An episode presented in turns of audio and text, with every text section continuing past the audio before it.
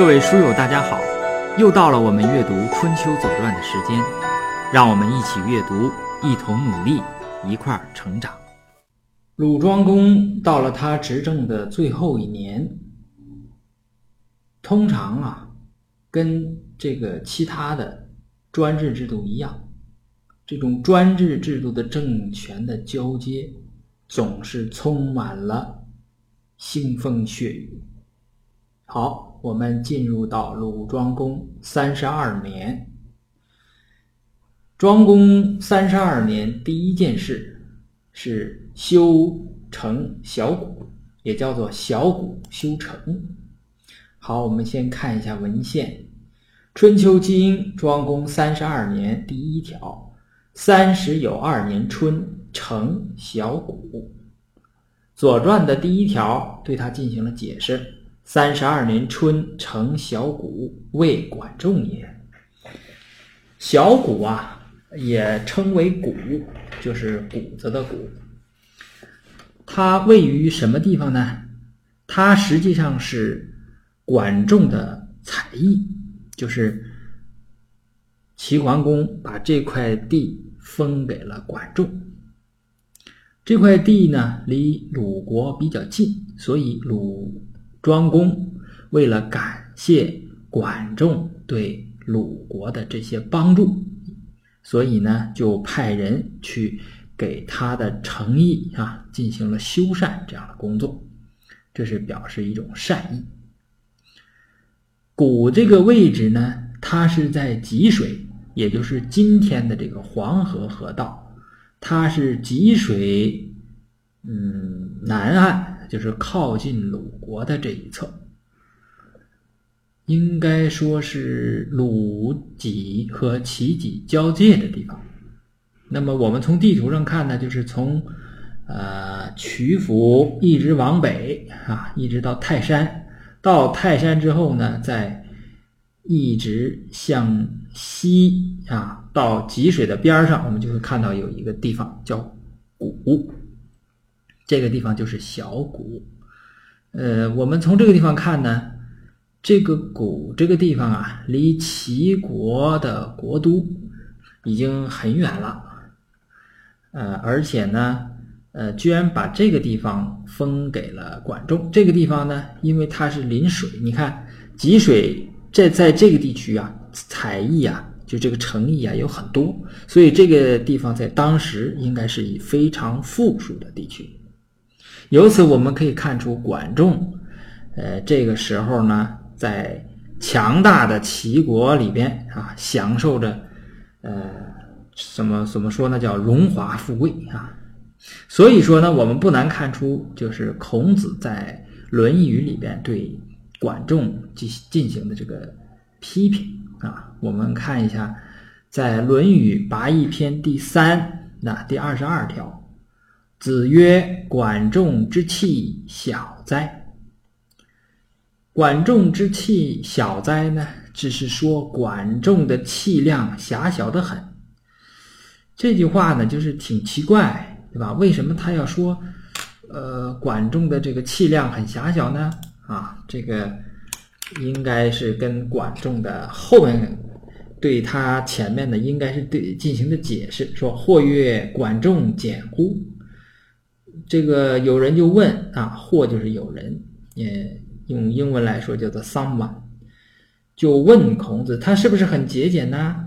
啊，孔子说，管事有三规，三规啊，就是怎么说呢？是这个收租，在集市里边收的这个租，这个收的这个租子呢，归谁呢？要归呃齐桓公。那么齐桓公称霸呢？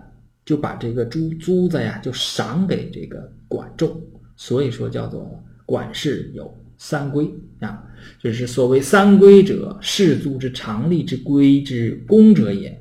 呃，嗯，桓公即罢，遂以赏管仲。但有很多种说法，这三规有很多种说法，实际上就是给他好多钱啊，呃，把这一个地方收的这个租子都给管仲。官事不赦，焉得减？呃，他收了人民大量的这种呃租税啊。那么他手下的人员，这个一人一职，应该说是比较臃肿啊，机构比较臃，也不能说是臃肿啊，就是说他一人一职啊，从不兼差啊。就孔子批判这个管仲呢，说他气小，实际上是批判管仲他不节俭，比较奢侈。呃，怎么说呢？此时的齐国应该是非常非常的富有。这个齐国国君的那个殉葬坑，就那车马坑啊，那规模都非常大啊，就上百匹、上百匹马的那么往里埋，就是因为齐国特别的富有，这个管仲治理的非常好。后边又说：“然则管仲知礼乎？”其实管仲很知礼的，在春秋里边，管仲见过周王的，那个时候他非常的守周礼。嗯，这个人问。孔子呢？孔子就说：“孔子当然他，呃，不会直接批评了，对吧？他都是你看前面也是说，呃，他是不是节俭？孔子直接就说事儿，说完事儿再说，焉得俭？这个时候孔子仍然是说事儿，说邦君术色门啊，管事艺术色门，邦君为两军之好，有反殿。”管仲亦有反殿，管事而知礼，孰不知礼啊？管事要是知道礼呀，那谁不知道礼呀？这个话已经很严重了啊！是怎么的呢？这里面有两个东西啊，一个是色门，色门呐，就是跟我们那个四合院我们去北京看四合院，或者去恭王府看四合院呃，门那个地方呢，都有个照壁。就是你从门向里望的时候啊，你是望不到院子里的什么情况，它有个东西挡着，那个就是照壁，啊，就是色门就跟那个东西是，呃，色门就是那个照壁原来的样子，照壁后来发展成，就是色门后来发展成照壁，就是那种建筑的这种形式。邦君呢，也就是国君才应该有这种色门的，国君的这个王宫啊。呃，这个里边有，但是呢，管仲也有，这显然是有点僭越的意思了啊。管事艺术色门，就管事也也弄个色门，那显然是不对的，对吧？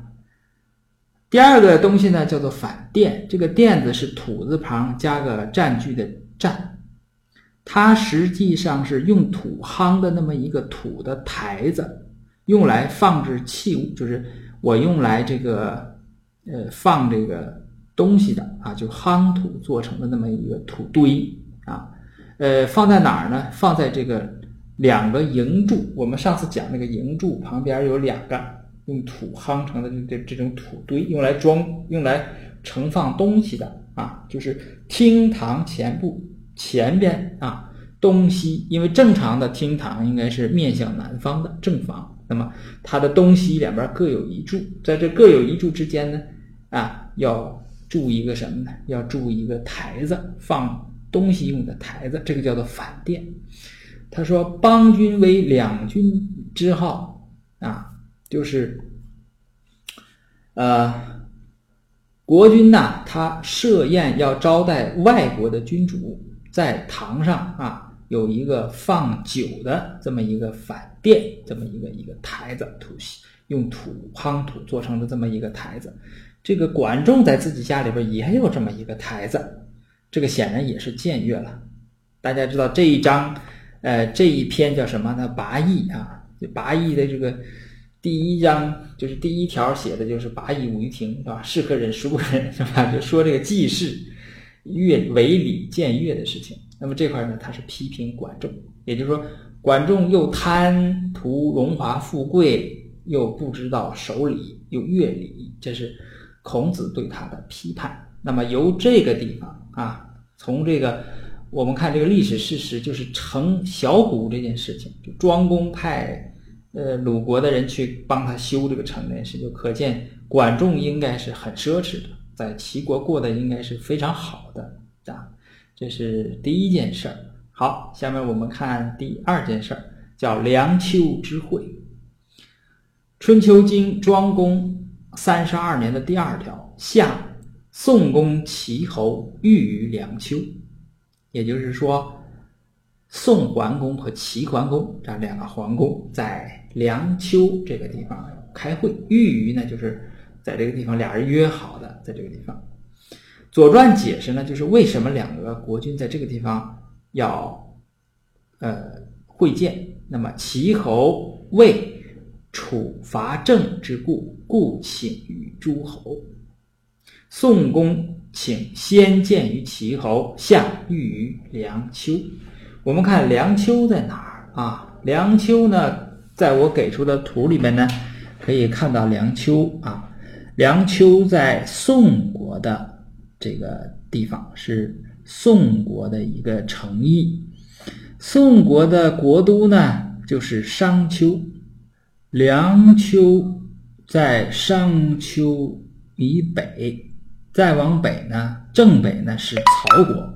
那么在曹国的东边，曹国的这个陶丘，也就是今天的定陶往东，啊，就能看到一个小地方是梁丘。这个两环，实际上齐桓霸业的这个集团呐。就有点像今天的北约啊，它这个里边的核心的国家就三个，呃，齐桓、鲁庄和宋桓公。这个时候，鲁庄公应该是不行了，在病床上躺着，应该是起不来了，就是行将就木，或者说病入膏肓。所以说呢，应该是三个核心。三核啊，现在是两盒，在遇到一起呢，开个会，在梁丘商量这个地，商量商量什么呢？商量这个楚国伐郑怎么办？楚国呢伐郑，上司呢是楚国的那个令尹作死，对吧？为了追求楚文王的这个遗孀西归，然后呢，呃，发兵来伐郑。那么齐桓公作为霸主呢，就要呃召集大家商量。啊，怎么来处理这个事，或者说怎么来报复楚国，呃，应该是这么一个事情。从这儿来看呢，这个齐也就鲁庄公应该是不行了。那么鲁国的这个政权的交接呀，实际上是血雨腥风。呃，好，就在这个时候，突然插播了一条这个奇闻哈，这条奇闻呢，那真是。真叫做奇闻，这是第三件事。这个只在只见于《左传》啊，没有见于《春秋》。那么《左传》庄公三十二年的第三条：秋七月，有神降于申。我去年呢，听到一句北京话，是由徐帆他说的。是形容一件事突然就发生，嗯，那个词用的非常好，叫“咣叽”。不知道这个各位书友能不能听明白这个话啊？我觉得这个词就得用它来形容，就是秋七月有神，咣叽一下就降于申。申在哪儿呢？申在虢国这个地方。也就是说，如果我们看地图的话呢，应在虢国附近，就是。成州往西，在三门峡那个地方是虢国，在那个地方有一个地方叫申，它呢就是专门出现一个神，这个东西，我现在来想呢，我就觉得很奇怪啊，因为，呃，我是奇怪在哪儿呢？我就特别感兴趣，说这个神呢，它是应该是长得什么样啊？啊，它是。以什么形式降到人间的？然后他跟人又怎么进行沟通啊？啊，是说话呀，还是什么什么形式啊？然后他有没有什么特异的功能啊？这些在呃我们古人的文献当中都没有，就是没有详细的记录。也就是说，在当时人的这个观念当中，大家都很习惯，就是神应该是什么样的。然后，呃，就我说的这些问题，大家都很习惯了，所以就没有记这些东西。呃，以至于就是到后来，包括杜预呀，或者是孔颖达呀，就是在给他做注的时候，都是呃，就是怎么说呢？我感觉就是手忙脚乱的 给他做注。呃，好在呢，《国语》也有这一条，就是《国语》和《左传》它俩呢，呃，从这个地方来看呢，《国语》特别是像是呃《左传》成书的所用的那些材料，就是他收集了一些《国语》这些材料，然后根据《国语》呢写的这个《左传》，啊，比较像。我们呢就这样把这个这里边有意思的东西呢都读，涉及到的东西都读到啊，就是我们先读传。再读一下国语，然后再读一下有一段墨子，哈，非常有意有意思。那个就是我们看一看我们今天的这个鬼片和恐怖片里边所用的这个气氛呐、颜色呀，啊，都是从那时候来的，它是有源头的。呃，第一句话是秋七月有神降于身，就是咣叽一下子有个神 就出现了啊。呃，这个惠王。问之于内史过曰：“是何故也？”惠王呢，就是周惠王。他问这个内史，内史是个官职，过呢是他的名字，就问这个内史过，说这是怎么回事啊？对曰：“国之将兴，明神降之，兼其德也；将亡，神又降之，观其恶也。”故有得神以兴，亦有以亡，于夏商周皆有之。这话说的很，呃，明白，基本上不用翻。也就是说，国家在要蓬勃而起的时候，就会有神，呃，降临。它是用来，呃，监督这个国家要兴起的这个。国家它的这个品德，如果这个国家将要灭亡了，这个神又会降临，那主要是观察这个要灭亡的这个国家，它有哪些罪恶。所以说，如果有神降临了，那么要么是这个国家要兴，也就是它要蓬勃而起；要么就是这个国家它要亡，它要灭亡。那么禹啊，也就是呃，在周朝时候的三代呢，就是呃，这个呃皇帝呃，这个尧舜啊，就是这个舜是禹，夏呢就是禹啊，商周皆有之。呃，这个地方啊，呃，这个空。呃，杜注呢是说有神啊，这个孔书啊，就是正义里边说呢是把这国语给拿出来了啊。待会儿我们再读一下国语，看看国语呃怎么说的这件事情啊。王曰：“若之何？”这个惠王就问这个内史过说：“那咱们这个怎么办呢？啊，怎么来应对这件事情呢？”啊，若之何？对曰：以其物享焉，其至之日，亦其物也。那么他的意思呢，就是说，也就是说，该怎么祭祀他，就怎么祭祀他。这个是什么意思呢？就古人在祭祀的时候啊，是根据不同的日子，是要准备不同的东西。比方说，在月令里边。就记述说：春七日甲乙，夏七日丙丁，中央土七日戊己，秋七日庚辛，冬七日壬癸。所用之物，月令具有其文。也就是说，根据它这个天干啊，呃，每个这个像甲乙啊和。呃，用什么东西来祭祀啊？如果是丙丁，他说说是呃丙丁日至祭用肺，就是用这个牺牲，也就是用动物的这个肺，还有玉啊符啊，皆赤也，就红色的玉和符来祭祀。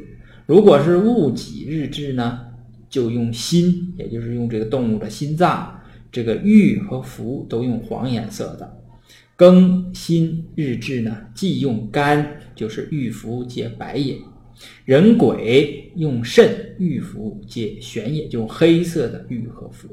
这个王从之。那么周惠王说：“那好吧，那就是该到什么日子，咱们就用什么东西来祭祀他。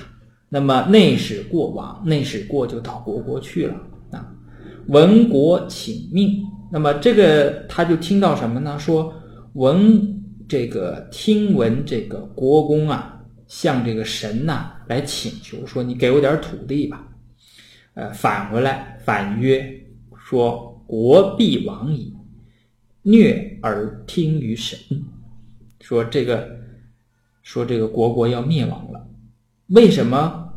那么国国向神明祈求土地，那么就要灭亡了呢？他回来，他的理论是说，啊。暴虐而听命于神明，那么你就要灭亡了。这是他当时的一种，呃，一种观念。那么后边就接着说说这个神呐，居身六月，他不但咣叽一下子降下来了，而且还在身这个地方啊，要住了六个月啊，真奇怪哈，我 真是。很好奇他是什么形态的神，还住下来了。叫这个三个人啊，这个祝应啊，这个史屈和啊宗营啊去这个祭祀这个这个神，然后这个神呢就答应赐给他土地，然后这个史营就说啊，史营这个。大夫呢，应该是个贤大夫啊，他就说：“啊，国其亡乎？啊，他跟周王室的内史过呢，他俩处是做出了同样的判断，就是国国要亡了。吾闻之，国将兴，国将兴，听于民；将亡，听于神。哎呀，这个真是。”啊，怎么说呢？一个组织也好，一个国家也好，一个公司也好，如果他听于民啊，也就是说这个政策是顺于民心的，那么这个国家就兴起。你看，那在那个时候，我们已经有这种怎么说呢？就是带引号的吧，带引号的这种民主思想，就是你听于民，这个国家就叫兴啊。我所在的这个单位呢。呃，前两天就发起了一个大讨论，让大家来说话，然后领导在那认认真真的听，和大家认认真真的讨论。那么这个就是听于民，所以说这个单位啊，它是一个要兴起的这么一个信号，这么一个兆头。将王呢，就听于神，听于神是什么？就像这个神明啊，来祈求说的这个。不管我做了多少坏事儿啊，然后我就求神去拜佛啊，实际上你就快差不多了，就这个意思啊，求福于神。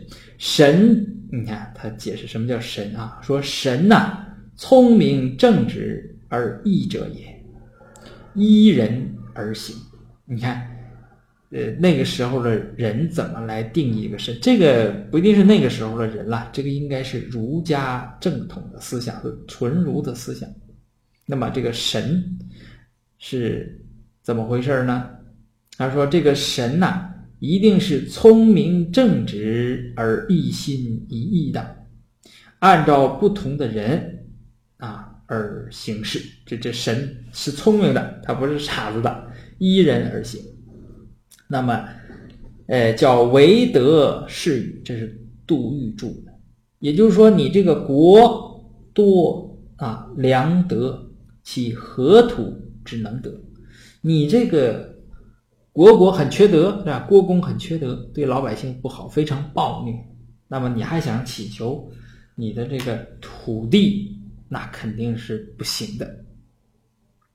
所以说后来呢，这个。呃，国国就被晋献公给灭了哈。有一个成语嘛，“借图灭国”，就是在这儿啊。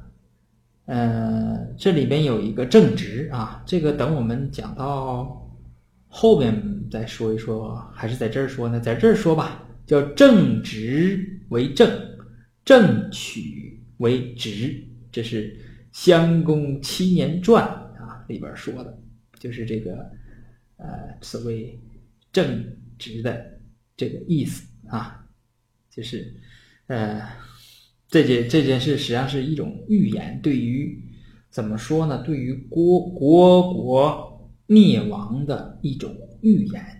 这种预言是带有神秘主义色彩的，这是我们中国历史和中国传统的一种怎么说？一种文化的传统，它总有一些，嗯这个什么天启呀，什么兆头啊，都有这些事情。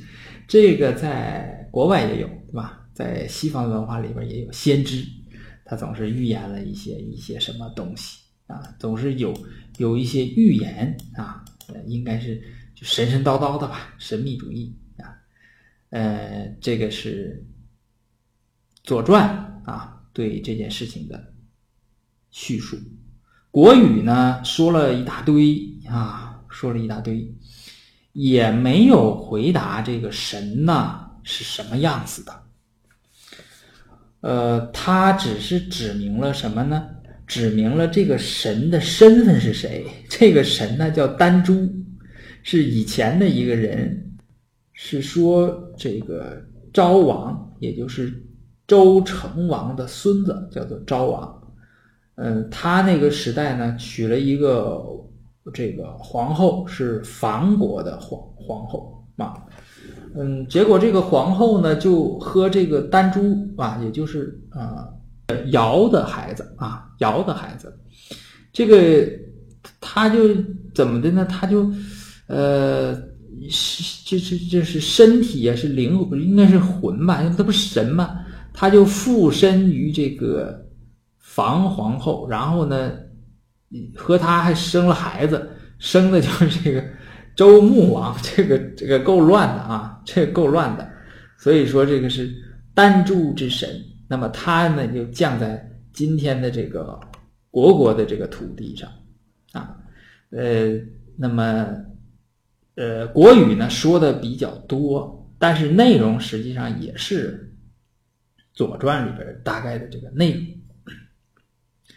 呃，里边有意思的就是提到了什么呢？提到了当时的这个鬼啊，我不知道这个神和鬼是怎么个。情况啊，孔颖达呀非常有意思，他就猜是就是应该是猜吧，他不可能是看到这东西，就说这个啊这个神呢，呃大概是是个是是个什么东西啊，是个什么东西？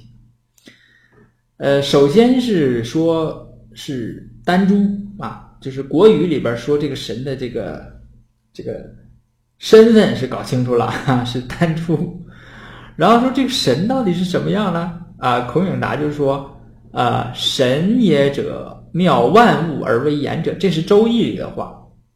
嗯，这个呢里边的神应该不是我们这个《左传》里边说的这个神，那个神应该是说人的这个精神啊，不是神仙的这个神啊。那么，呃，孔颖达推测呢，他说：“随复鬼神之神，亦无形象可见。”今言神降，则人皆闻之，故知有神。谓有神生以接人也。就是什么呢？这个神呐，呃，孔颖达那个时代，他就判断说，这个神应该是只有声音，没有形象。这够吓人的哈，没有形象，大家能听见他的声，他用声音和人这个呃这个进行交呃交流和沟通，但是你看不到他的形象。他举个例子，他说。吴孙权时，有神自称王表，言语与人无异，而形不可见。啊，就是在孙权的时候呢，有个神啊，他自称自己是王表，但是呢，可以和别人进行这个言语沟通，但是看不见他的这个形貌。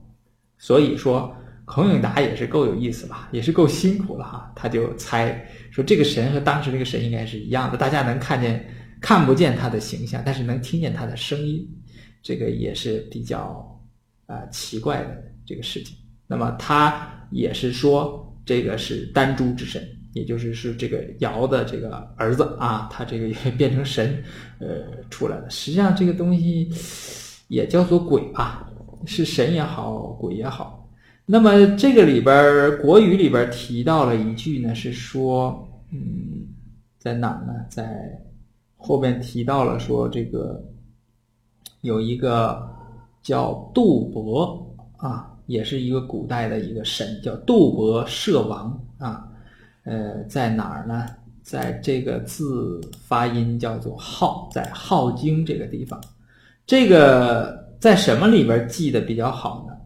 在《墨子明鬼》里边记载的比较好。我给大家读一段啊，看大家能大致能听懂。呃，这个呃虽然是文言文，但是它的这个意思啊也是比较简单明了的啊。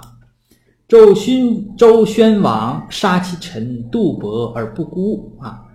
周宣王把他的大臣叫杜伯给杀了。不孤的意思是什么呢？就是冤杀的。本来人家没有错，但是他就把人家给杀了。杜伯曰：“吾君杀我而不孤啊！我的这个君主啊，他杀了我是冤杀我的。若以死者为无知，则止矣。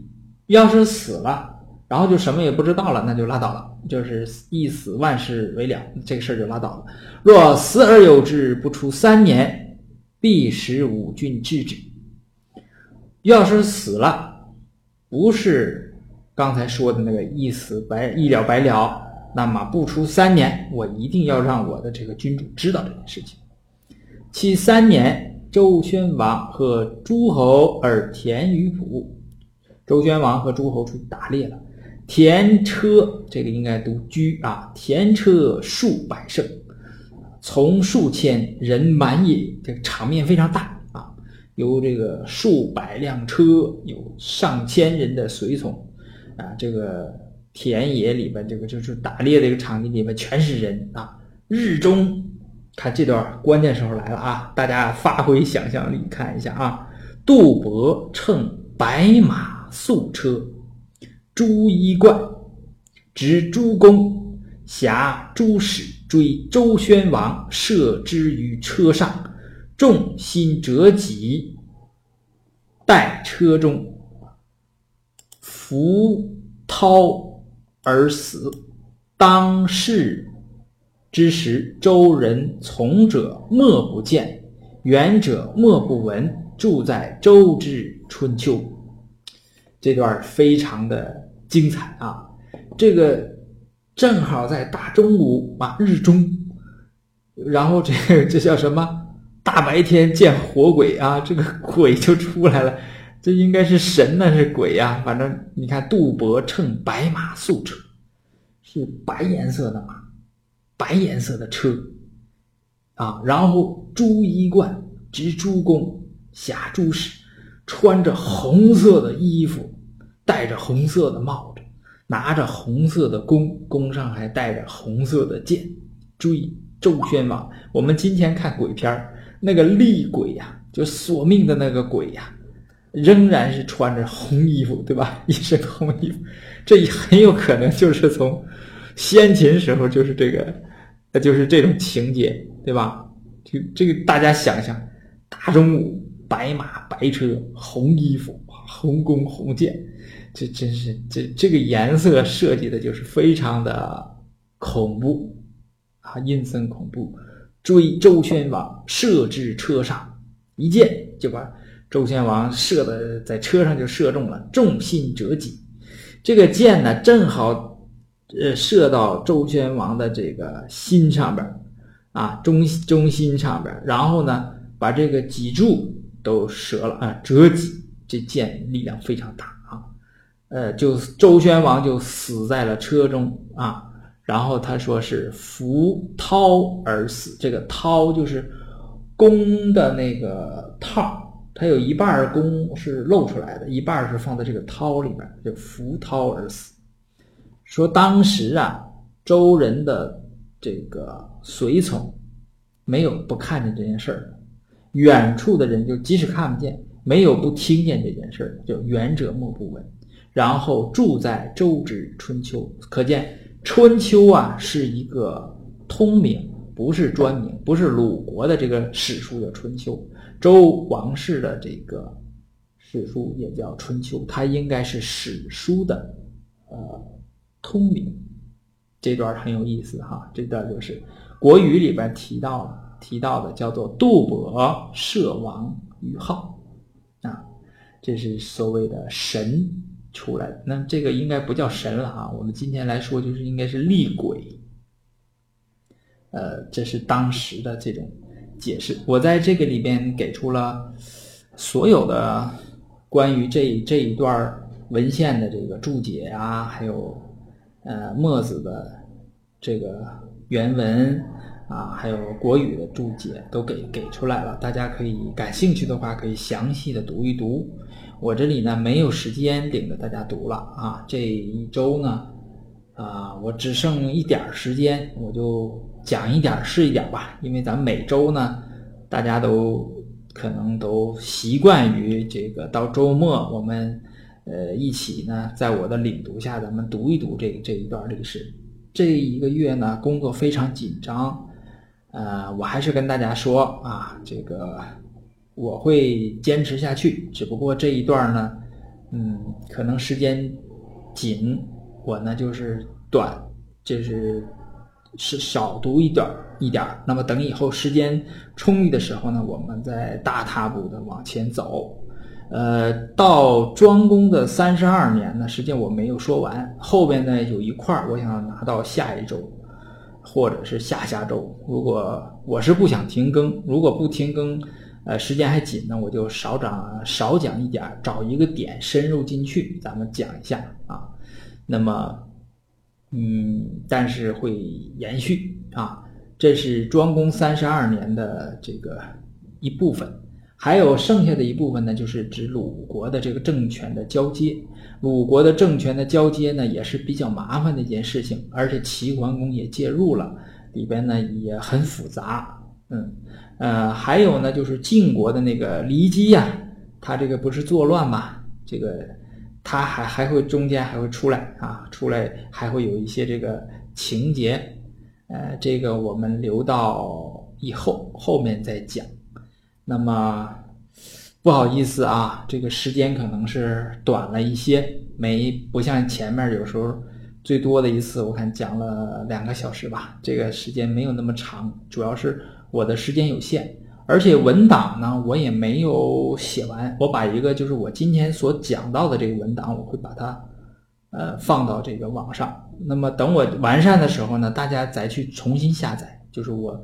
因为没有时间，实在没有时间把它完成了。这一周时时间太少，但是我会以后会完成。也就是说，咱们这个会持续的往下走啊，虽然慢一点儿，这个时间紧，那就慢一点儿。呃，但是呢，会持续的呃，陆陆续续的这个往下走啊，所以大家呢不用担心啊。呃，好，这就是今天讲的部分的。呃，鲁庄公三十二年。